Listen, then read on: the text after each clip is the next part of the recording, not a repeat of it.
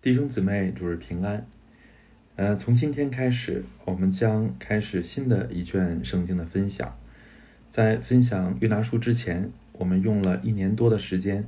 分享了路加福音，而我们今天要开始分享的就是使徒行传。分享完路加福音，就接着分享使徒行传，可以说是自然而然的，因为路加福音和使徒行传的作者是同一位。而且在内容上也有连续性。路加福音是从主耶稣降生写到他升天，而使徒行传呢是从主耶稣升天写到所应许的宝会师圣灵降临，以及圣灵接续基督在地上的工作。那今天人们习惯把路加福音归入福音书这个类别，但是如果把路加福音和使徒行传放在一起，啊，给他们起名叫《路加前书》和《路加后书》，其实也是可以的。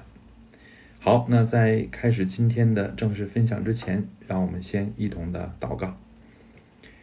亲爱的阿爸天父，祝我们仰望您，祝我们感谢您带领我们到如今，一直保守我们的平安啊。虽然有啊困难，有各样的限制啊，但是我们心里有平安，因为知道您与我们同在。我们祈求您继续的来保守我们，来赐福我们，来祝福我们在您话语上的啊分享和学习啊，求您亲自的将您的话语解开，向我们显明啊，求您以您的话语来引导我们前面的道路，祝我们仰望您，也保守我们在各处的聚会都平安，引导我们都进入与您的同在当中，祝我们仰望您，听我们的祷告，这样的祈求。是奉主耶稣基督的名，阿门。好，我们今天开始就来啊分享使徒行传啊。那我今天的分享呢，我给他起的这个题目啊，就叫做啊使徒行传的序论。对，所以我今天的分享啊，主要是介绍使徒行传的一些背景啊，包括使徒行传的作者。啊，还有《使徒行传》的内容和啊，我们看待《使徒行传》的视角啊，最后呢啊，我也会分享一些啊，今天我们要分享的经文啊，我们今天要分享的经文并不长啊，就只有五节啊，也并没有特别的啊难解之处啊，所以我给今天的分享啊起名叫啊《使徒行传》的序论。我们首先来啊看《使徒行传》的作者。那刚才我们提到《使徒行传》和《路加福音》是同一位作者，而这位作者呢，就是路加医生。啊，关于《使徒行传》和啊《路加福音》的作者是谁，这个问题几乎没有争议。嗯，包括艾任纽啊、特土良啊、俄利根啊、耶利米和优西比乌啊等等许多的教父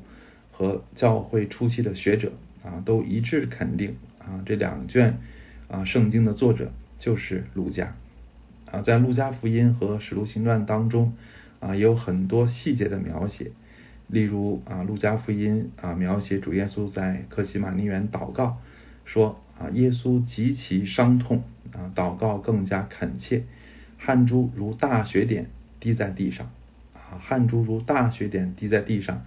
啊，就是在几卷福音当中啊，一个特别的。啊，只有路加福音的啊这样的描写啊，是一种很特别的描写啊，因为这样的一个角度和描述啊，显示出啊这个作者其实是有相当的啊医学方面的这个知识啊和视角。那此外呢啊，就是使徒行传的三章七节啊，也有这样的描写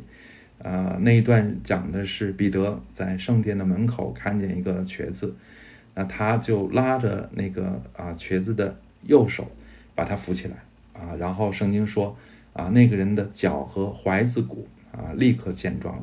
啊，所以踝子骨也是一个术语啊，我们可能从啊这个啊汉语上啊不太能看得出来啊，但是在原文当中，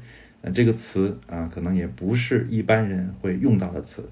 啊，这个也显示出这个作者啊他具有医学方面的这种啊背景。和作为一个医生的啊那个特别的视角啊，所以说陆家医生啊就是这两卷圣经的作者。那这一点呢啊，无论是外证啊还是内证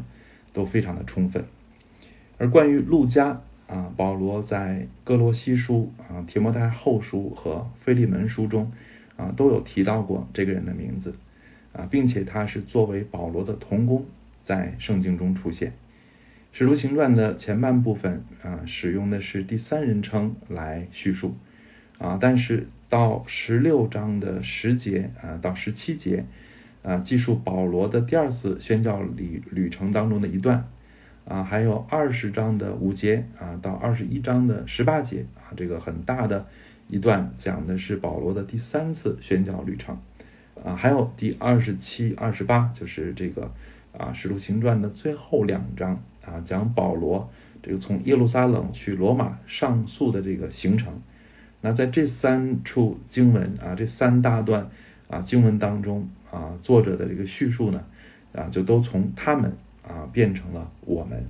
啊，这就说明路加啊，至少是参与了保罗的第二次和第三次宣教旅行啊，并且在保罗第一次前往罗马的这个过程中啊，也一直和保罗在一起啊。由此可见，路加是保罗非常亲密和信任的同工啊。提摩太后书啊，还显示就是在保罗临终前啊，路加也陪在他的身边。啊，而且似乎那个时候啊，只有路加陪在保罗的身边啊，我们可以想象啊，这样的关系和感情啊，是何等的深厚。那按照啊内容来说啊，《使徒行传》啊就是一部历史啊，其实是一部历史书啊，它记录的时期超过三十年啊，出现的人物啊也是超过其他任何一卷的新约圣经。啊，所以人物众多啊，又因为陆家是许多史实的亲历者，所以他的记录啊不仅准确，而且详细生动啊，对我们了解早期教会的历史和人物非常的有帮助。啊，具体而言，《那使徒行传》的内容啊有哪些重点呢？啊，或者说我们在查考《使徒行传》的时候啊，你可以有哪些的视角呢？啊，那啊，照我的理解。啊，我想有五个视角啊是比较突出的啊。第一个就是啊关于圣灵啊，有人说啊《使徒行传》啊也可以叫做圣灵行传啊，因为圣灵是《使徒行传》的真正的啊真正的主角啊。这种说法啊其实是啊确实是有道理的，但因为整个《使徒行传》中啊圣灵的角色可以说是贯穿始终，而且是至关重要的。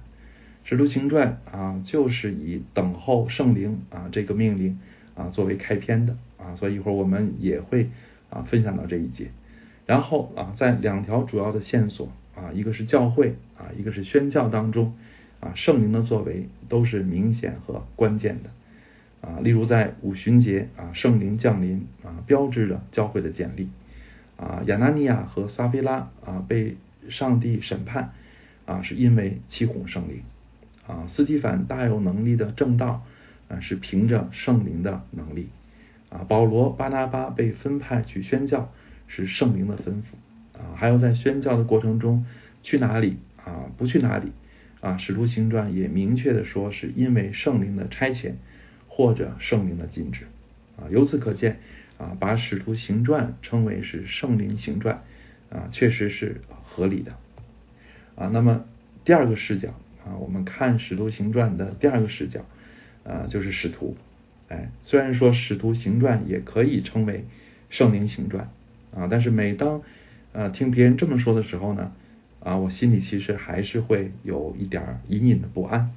啊，因为我担心啊，如果单单的强调圣灵，啊，可能会使我们忽略啊人性的真实和挑战，啊，其实《使徒行传》中的人物啊都是活生生的。啊，《使徒行传》也把他们啊，也把这些人物都描写的是有血有肉的啊。例如啊，《使徒行传》说到扫罗到耶路撒冷啊，那他想就是他刚转变啊，从这个扫罗变成了保罗啊，从这个抵挡神的啊变成了这个基督徒啊。那他到了耶路撒冷，想与门徒结交啊，但是呢，门徒们却都害怕他啊，不信他是门徒啊，所以这个就是非常的。真实啊，但这这种情况下呢，啊，圣经又说没有巴拿巴接待他，对，所以门徒的这种反应啊，和巴拿巴的这个性格啊，就一下子就非常生动的就呈现在我们的面前了啊，我们就会觉得啊，其实和我们真的是很像的啊那样的反应啊，然后还有就是啊，《使徒行传》当中也提到啊，这个像保罗最后啊要去耶路撒冷啊，很多人都知道啊，他去耶路撒冷这这一趟行程是凶多吉少。啊，所以在以弗所啊的时候啊，长老们来送他啊，然后众人圣经说啊，众人痛哭啊，抱着保罗的景象和他亲嘴啊，叫他们最伤心的就是他说以后不能再见我的面那句话。对，所以这个圣经也是让我们读来啊，真的是好像能够进入那样的场景啊，能够和那些童工们啊一起啊，就感受感受到那种伤感和难过。啊，那圣经又说啊，巴拿巴是个好人啊，但是保罗却啊，但是这个使徒行传也告诉我们，保罗却和啊巴拿巴因为马可的缘故啊发生了争论啊，最后彼此分开。所以当我们读到这些的时候啊，我们就啊应该能够啊体会到啊这个保罗的那句名言，就是我们也是人啊，性情和你们一样。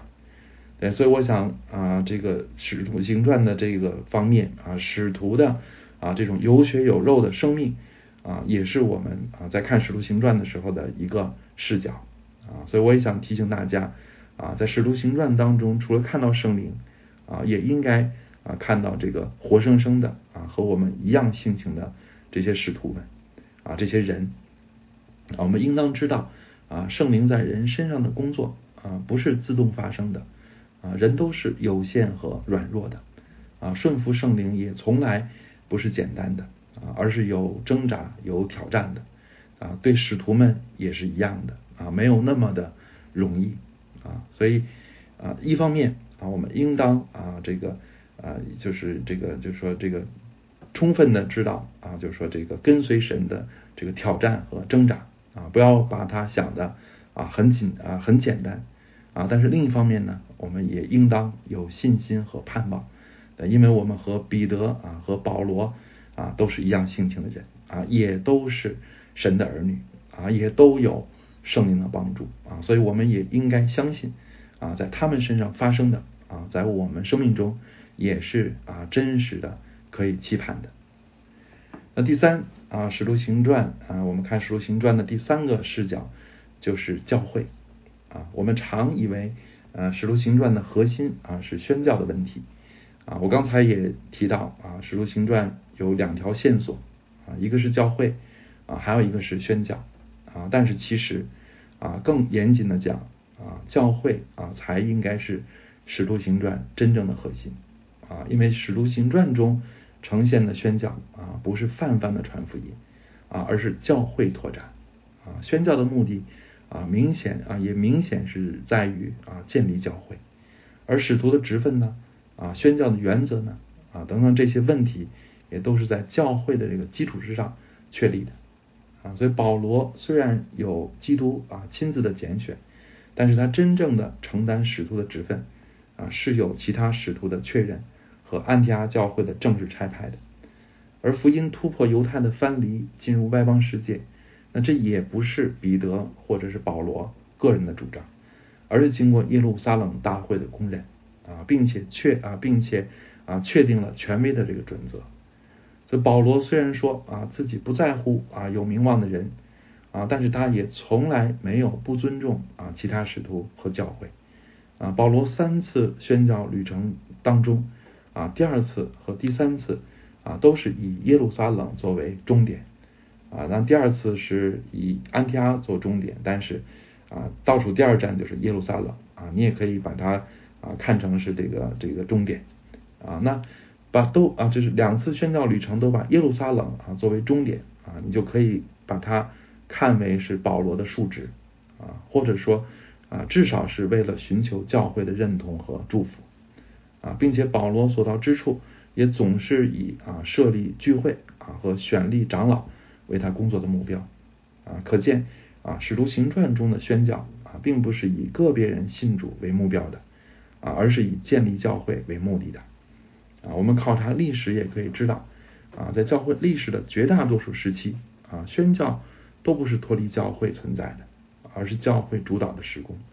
而近现代出现的啊，脱离教会的这种宣教啊和个人自发的宣教啊，可以说啊是一种新现象啊，是近现代啊才出现的现象啊。我不想啊简单的批评这种现象啊，但是至少我们应该知道啊，这样的宣教啊，其实和啊使徒行传啊所呈现出来的宣教啊，并不是一回事儿啊。这是啊第三个视角。那第四个视角啊，就是啊关于宣教啊。虽然我认为啊《使徒行传》的本质啊是教会的问题啊，是教会建立和拓展的问题啊，但是教会如何拓展啊，那这个确实也是啊，这个这个就是宣教的问题了。而《使徒行传》关于教会的拓展啊，特别是对保罗的这个宣教旅程啊，记录的非常的详细，也给我们提供了很多的啊丰富的资料。啊，诸如啊宣教啊可能会面对的挑战有哪些？啊，宣教团队的模式啊是怎样的？啊，宣教和圣灵的关系啊，宣教和教会的关系啊，以及宣教策略啊等等的问题。这些啊都是我们在考察啊使徒行传时啊可以思考的问题。而是而使徒行传呢啊也确实在这些方面啊可以给我们很多的启发。啊，解答我们非常多的疑难啊，这是第四个视角。那第五个视角啊，就是得胜啊。所以我想，我们看使徒行传啊，除了看出使徒、看出圣灵啊、看出教会、看出宣教啊，就最后我也想说啊，就是啊，很重要的一点就是我们还要看出得胜啊，看到得胜啊。所以这个是啊，在我看，这个是我们看使徒行传的一个。最重要的啊是最后一个视角啊，也是一个重要的视角啊。这个得胜，一方面啊是教会的得胜啊，虽然从啊教会建立之初啊，他就面对着巨大的挑战和危机啊，有时这个挑战是从外部来的啊，例如犹太人的抵挡和逼迫啊，甚至严重到斯提凡、雅各殉道啊，还有保罗在宣教过程当中啊，这个被打、被抓。啊，甚至生命受到威胁也是常态啊。虽然《使徒行传》啊还没有记录到后来罗马帝国对教会的逼迫啊，但是已有的这些记载啊，已经足以预示着教会将来的挑战啊。这是外部的一个啊这个危机和挑战。那有时候这个危机呢啊，又是来自于内部的啊。这个在《使徒行传》《使徒行传》当中也是有充分的啊这样的一个啊这个这个显露。啊，例如亚拿尼亚和撒菲拉说谎的问题啊，其实就是一个啊教会内部的一个征战啊，或者说是一个啊一个一个教会内部的事件啊，实际上对教会是有很深的影响的啊。还有就是说希腊化的富人没有得到适当的照顾引起的不满啊，也是教会内部的一个危机。那么还有关于律法啊在教会内引起的争论啊等等等等。啊，总之，你从使徒行传当中啊，就可以看出啊，教会的发展啊，并非是一帆风顺的啊，不是波澜不惊的啊，反而可以说是在不断的内外挑战当中前行。但是尽管如此啊，是我们啊，最终是可以看出啊，神的计划去，不能够被拦阻啊。虽然挑战很大啊，但是神的道和教会。啊，最终是不断得胜啊，不断拓展的啊，虽然有艰难啊，甚至艰难很大啊，但是得胜是确定的啊，所以这也是神借着使徒行传啊，明显要让我们看到的啊，当然这不是为了故意要鼓励我们啊，这就是事实啊，这个就是历史。此外啊，我们还应当注意的一个方面啊，就是圣徒个人的得胜啊，当主耶稣被捕的时候。啊，彼得三次不认他啊。当这个主耶稣被钉十字架的时候啊，门徒都四散了啊，或者是这个极其的沮丧啊，失去了志气啊。但是时间过得并不久啊，那这个是这个路加福音到使徒行传其实都是就是连在一起的啊。时间过得并不久啊，那门徒的生命呢啊，却发生了啊这个根本的这样的一个翻转啊，并且是一个普遍的翻转。对，就好像他们原来这个失去志气啊这个丧气绝望一样也是普遍的啊，这翻转也是普遍的，甚至啊他们啊不是一个两个，而是这一批人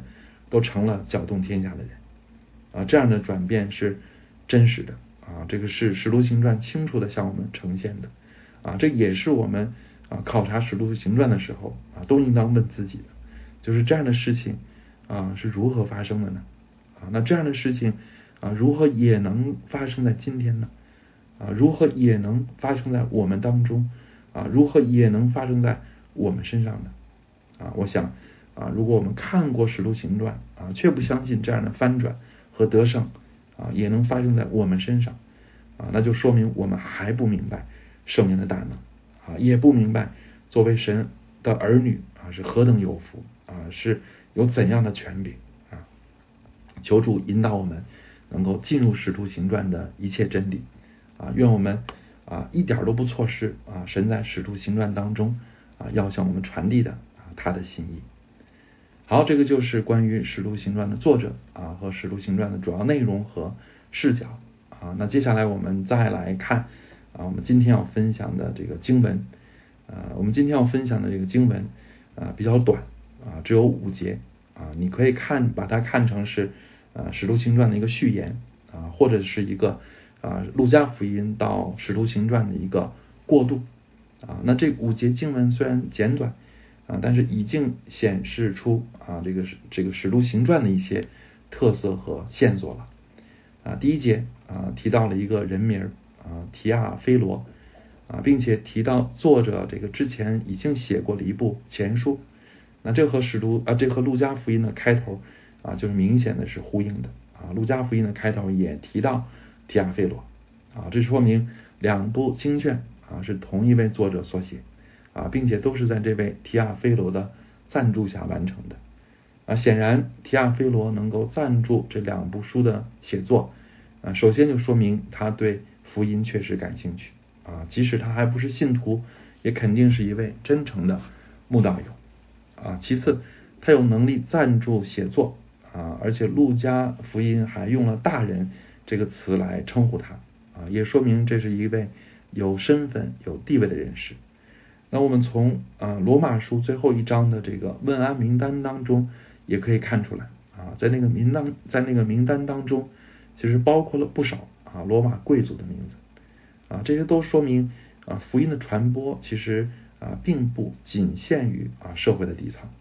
啊，就是在。教会的前三十年历史当中啊，其实福音也已经啊被社会的各个阶层听到了啊，甚至我们可以说是啊吸引了相当多贵族阶层的人士成为基督徒啊，至少是慕道友啊，所以我们想啊传福音是否一定要啊走这个农村包围城市啊，或者是自下而上的这种模式呢？啊，其实这些线索啊就都可以给我们一些启发啊和答案。那第一节和第二节啊，除了提到提亚菲罗啊，还概括了路加福音的内容啊，包括主耶稣的一切所行和教训啊，以及圣灵拣选使徒，直到主耶稣被接升天啊。而路加啊，就是用了这么短的啊两节经文啊三句话啊概括路加福音啊。其实啊，这个好像是很短的三句啊，其实使用这三句也是有特别用意的。啊，因为其中特别提到了使徒和圣灵啊，圣灵拣选使徒啊，为什么要提这提这个呢？对，为什么整个路加福音那么多啊这个内容啊就单提这一点呢？啊，因为这个啊就是啊使徒行传的特点啊，那使徒和圣灵啊在这五节当中啊不仅是出现这一次啊，就是在在接下来的第三节啊再次提到了使徒啊，而第五节。啊，再次提到了圣灵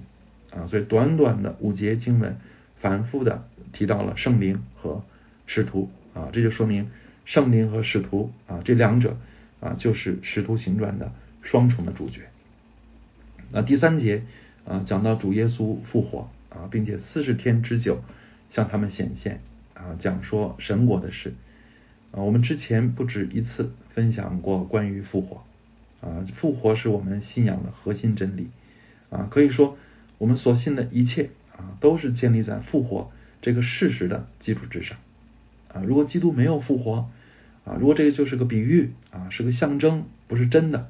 啊，那他就没有啊真的战胜死亡啊，那他也就不过是个凡人啊，那他也就不能真的解决我们的罪啊和任何的人生困境啊，也不可能实现啊我们所期望的拯救和荣耀。所以复活至关重要啊，所以相信复活是我们在信仰上必须突破的。啊，那我们刚才还提到了一个问题，就是那些因为耶稣被捕而逃跑啊，因为耶稣上十字架而彻底灰心丧志的门徒啊，是如何生命反转的呢？啊，遇见复活的耶稣啊，就是根本的原因啊。主耶稣在最后的晚餐时，曾经应许门徒啊，绝不撇下他们为孤儿。所以主耶稣虽然死了、埋葬了，但是三天后就复活了啊，他再次陪伴了门徒四十日。啊，也可以说是训练了门徒四十日啊。之后他虽然升天了啊，但借着圣灵，其实一直与门徒同在啊。所以使徒行传也可以说是向我们啊见证啊，凭着我们自己，我们并不能做什么啊。凭着我们自己，我们确实也不能够自己啊翻转自己的生命啊。但是复活的基督仍然与啊复活的基督是真实的啊，复活的基督。仍然与门徒同在同工啊，借着复活的主啊，我们就可以不再灰心啊，不再软弱啊，凡事都能做啊，一切皆有可能啊，不是靠自己，而是靠着复活的主啊，复活的主一直与我们同在啊，借着圣灵啊，他一直与我们同在，与我们同工。而在这四十天当中啊，我们可能啊会想啊，主耶稣对门徒们啊都讲了些什么呢？啊，四十天能讲什么呢？啊，我们教牧在研讨的时候，我们都认为啊，其实四十天能讲很多啊，四十天其实足够主耶稣啊，从创世纪到启示录啊，把一切的真理啊，都向门徒大略的彰显出来啊。其实别说主耶稣啊，就是我们教牧啊，用四十天的时间也能讲很多啊，这四十天时间至少。啊，够把咱们的洗礼课、会友课、信约、章程、纪律啊、圣经导读、系统神学、教会历史都讲完了啊。但是啊，讲了这四十天啊，会怎么样呢？对，就是说这个这个四十天是不是能够啊，就是这个彻底的啊，根本的解决问题呢？啊，所以我们从下一次啊，这个我们要分享的第六节啊，门徒提出来的问题啊，你就可以看出来。啊，其实虽然主耶稣和他们在一起四十天，啊，给他们讲论，啊，但是门徒其实还有很多道理，啊，是当时并不明白的，听了也不明白，啊，或者是仍然存在误解的，啊，我们的经验也证明，啊，其实基督徒生命的成长是不能够一蹴而就的，啊，我们不应该指望，啊，这个某一次密集课程，啊，或者结训或者集训，啊，能够产生什么神奇的。效果啊，能够根本的啊解决什么问题啊？其实啊不用太奢望啊这样的一个状况啊。其实我们应当追求的乃是不断的啊经历神啊，不断的顺服神啊，抓住每一个机会啊，在每一天当中与神同行与神同工啊。只有持续不断的追求啊，抓住每一个机会成长啊，其实这才是啊最根本的啊最稳妥的成长之道。最后啊，主耶稣在啊第四节和五节啊吩咐门徒啊，四五节是一个命令啊，不要离开耶路撒冷啊，要等候父所应许的，就是你们听见我说过的啊。约翰是用水施洗，但不多几日，你们要受圣灵的洗啊。这个命令指向的啊，就是第二章啊五旬节圣灵降临那件事啊。而使徒行传最特别的地方。啊，也是最使我们费解的啊，就是关于圣灵的洗啊，圣灵充满啊，信主和受圣灵啊，似乎并不同步啊，等等的问题啊。我们今天的分享啊，只是使徒行传的绪论啊，对这些问题啊，今天我们不做深入的发掘啊，但是我们今天已经把使徒行传啊，考察使徒行传的视角啊和这些难题啊呈现出来了啊，所以我们求神。引导我们啊，今后啊，我们可能也会用一年的时间来查考《使徒行传》，我们求神来引导我们啊，求神来祝福我们啊，但愿啊这一切的问题的答案啊，在我们今后的分享当中，都可以一一的清楚的显明出来啊，并且啊，我刚才说了很多的视角啊，也许还有更多。总之，我们也盼望啊，神的一切的心意啊，透过啊我们这一年的啊这个这个将要对使徒行传的这个查考啊，我们可以啊更多的能够来领略啊神的心意，明白神的心意啊，也盼望啊这些神的心意啊能够带来我们生命的啊翻转和改变。好，我们一同来祷告。啊，千来八天父，主要我们特别的感谢您啊，真的是引导我们啊，不断的在您的话语上来学习啊，来下功夫。主要感谢您啊，让我们教会也能够一直有这样的诗经的讲道。主要我们仰望您，求您来祝福。主要每一次我们这样的分享啊，求您来在每一次这样的分享当中亲自的做工。主要特别的，我们祈求您啊，在每一个啊您的儿女的生命当中做工。啊，不仅感动我们这些啊做牧者的，我们认真的准备，仔细的分享，您更预备每一个啊听者的心啊，让我们每一次啊都有受教的心啊，都有敞开的心灵来面对您的话语，来接受啊您话语的喂养和调训。主要我们仰望您，我们盼望我们的生命也能够经历像使徒们啊那样的翻转，那样的更新。主要我们相信，我们求您使我们相信。啊，我们也是啊，真的和使徒们一样性情的人，